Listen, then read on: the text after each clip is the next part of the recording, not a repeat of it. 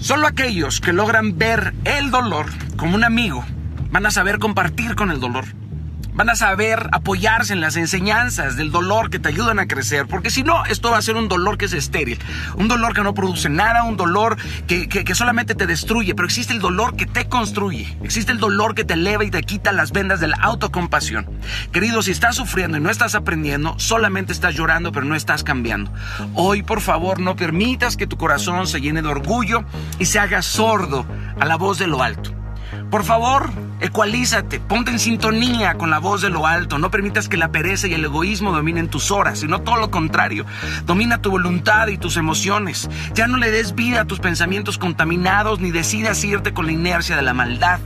Saca de la ecuación la ira, la amargura. ¿Cuándo has visto que salga algo bueno del enojo? Transfórmalo en generosidad, en alegría. La vida es un gozo, querido. Es una aventura. Camina firme y enfocadamente a pesar de los vientos y tempestades. Deja de tener deseos y convierte esto en una convicción profunda. El dolor no es malo, tu resistencia a sufrir es lo que no te permite comprender que el dolor es un regalo, es una perla que te eleva de nivel, te fortalece el espíritu, todo lo que nos pasa nos pasa para bien.